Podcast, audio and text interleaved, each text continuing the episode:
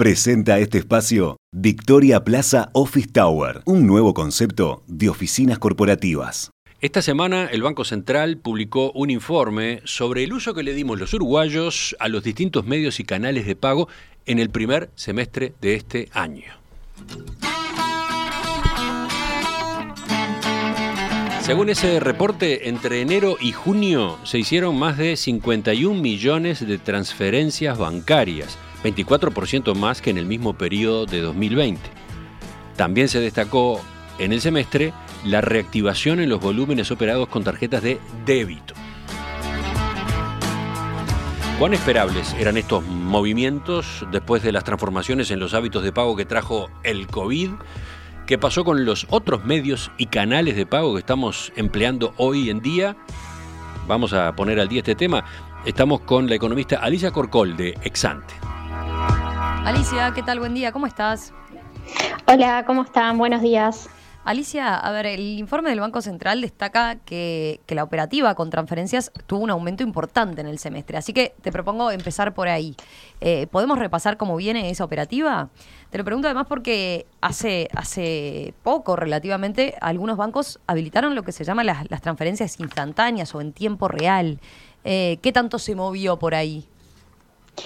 Sí, em, bueno, como, como adelantaba Emiliano, la cantidad de transferencias subió mucho, sí, en la primera mitad del año, subió 24% en la comparación interanual y 30% frente al segundo semestre de 2019 como referencia pre, pre-pandemia.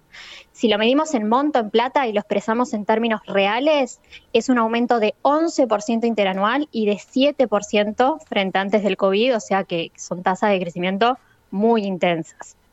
Es cierto, como decís, que en abril algunos bancos, por ahora unos cinco, comenzaron con las, eh, las transferencias instantáneas, pero bueno, según marca eh, el reporte, hubo solo 31.000 operaciones, así que la verdad estamos con una operativa todavía muy, muy pequeña. Hay que ver cómo sigue eso en, estos próximos meses, sobre todo, bueno, cuando empiece a hacerse eh, más extendido entre, entre bancos y más conocido para, para la población. Después otra cosa interesante es que se publicaron datos con apertura por tipo de emisor de esas transferencias, que bueno, dejan separar lo que son los movimientos de personas de los movimientos de empresas, porque obviamente en esos números eh, que decíamos recién inciden mucho lo que son los giros corporativos o que hacen eh, las empresas del gobierno, que obviamente son, son muy grandes.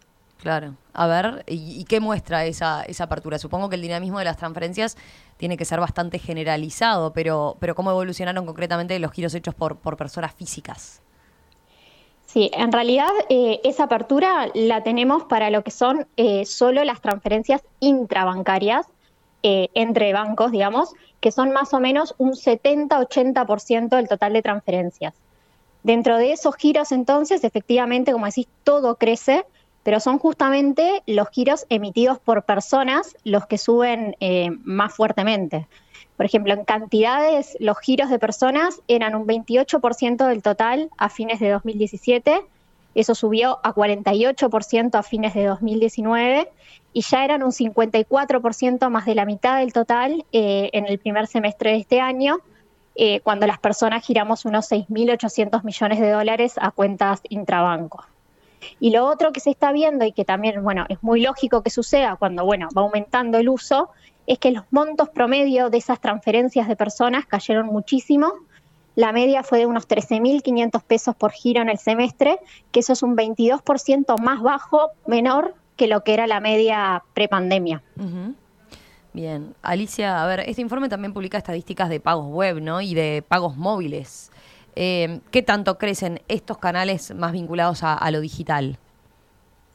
Sí, ahí el informe eh, lo que detalla efectivamente es la operativa a través de pagos web, eh, aclarando que ahí se, incluyen lo que son los pagos en los que se ingresa directamente al sitio web del banco, al sitio del comercio o al del proveedor de servicios de pago. Por ejemplo, acá quedaría incluida lo que es la operativa canalizada a través de Mercado Libre cuando uno entra directamente a la página de, de, ese proveedor. Después también hay datos de pagos móviles, eh, pero en este caso el Banco Central eh, indica que es información parcial. Por ejemplo, no se incluyen lo que son los pagos presenciales mediante códigos eh, QR, por ejemplo. En los dos de estos casos, pagos web y móviles, hubo, digamos, cierta moderación en el primer semestre, después de estas tasas de aumento súper fuertes que, que, bueno, tenían teniendo las, en las mediciones anteriores, pero en cualquier caso siguen siendo subas realmente muy fuertes en el uso de, esos medios, eh, acorde, digamos, a lo que es los desarrollos tecnológicos que está habiendo y, bueno, también el cambio en nuestros, en nuestros hábitos como, como consumidores. Ahí siempre si lo medimos en términos reales, estamos hablando de que el monto que se movió mediante pagos web subió un 30% interanual en enero-junio y el que se movió por pagos móviles creció 25% interanual. Eh, igual hay que tener en mente que a través de lo que son pagos móviles, por ejemplo, se canaliza poca plata, se canalizaron menos de 300 millones de dólares en el periodo enero-junio, así que su peso en lo que es el total del sistema sigue siendo muy, muy marginal. Bien. ¿Y qué ocurrió con la operativa de, lo que son eh, otros medios de pago electrónico? A ver, Emiliano en la introducción decía que, se está recuperando el uso del débito, pero ¿qué pasa, por ejemplo, con, las tarjetas de crédito o el dinero electrónico? ¿Todo creció? Eh, sí, lo que es la operativa de, esos tres medios de pago concretamente subió en el primer semestre, eh, siguiendo con lo que fue el repunte que ya se venía dando después de lo que había sido la, caída por la llegada del COVID. Si consideramos en conjunto tarjetas de crédito, débito y dinero electrónico, en, enero-junio las compras subieron más o menos entre un 10 y 15% en la comparación interanual, según lo midamos en cantidad de operaciones o lo midamos en, monto operado. Eh, frente a la situación prepandemia, por ejemplo, el gasto en compras subió casi 2% en términos reales, no es menor, pero eh, con un desempeño eh, muy diferente según tipo con tarjetas de crédito estaba un 10% por abajo todavía, con tarjetas de débito un 9% por arriba y después en dinero electrónico estaba casi 30% por arriba. Mira, el crecimiento con dinero electrónico es, bien interesante entonces. Eh, ¿Podemos explicar qué tipo de movimientos se incluyen allí y de qué volúmenes estamos hablando también? Básicamente lo que, lo que incluye eso es la operativa de lo que son las tarjetas prepagas como puede ser la Prex, la, tarjeta Minero, por ejemplo, donde uno puede cargar dinero o puede incluso recibir este, en algunas de ellas eh, su sueldo, por ejemplo. Y también se computan lo que se llama dinero de alimentación, que vendría a ser lo que antes eran los, los tickets.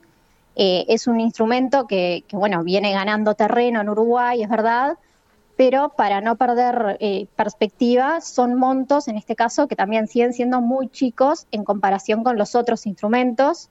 Eh, las compras con dinero electrónico sumaron en el semestre unos 460 millones de dólares, mientras que crédito y débito sumaron más de 5.700 millones de, dólares en el semestre. Bien. Alicia, a ver, todos estos datos que estamos eh, recorriendo corresponden al primer semestre del año, ¿verdad? ¿Hay alguna noción de, cómo siguió evolucionando el gasto de este tipo de instrumentos en, los meses más recientes? Lamentablemente no hay, no, no hay cifras más, más nuevas.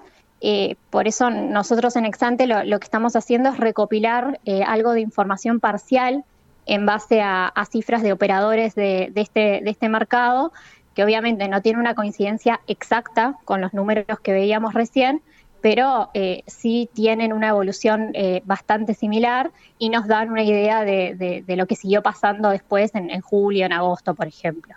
Esos datos más nuevos lo que muestran es que el gasto con tarjetas de crédito y débito, eh, por ejemplo, había retrocedido en abril cuando se complicó mucho la, situación sanitaria, se, se restringió la movilidad y que, bueno, a partir de mayo viene evolucionando, la verdad, muy positivamente medido en términos reales y, cuando uno saca lo que son factores estacionales, en agosto ese gasto estaba 9% por encima de lo que eran los niveles de, cierre de 2020, por ejemplo.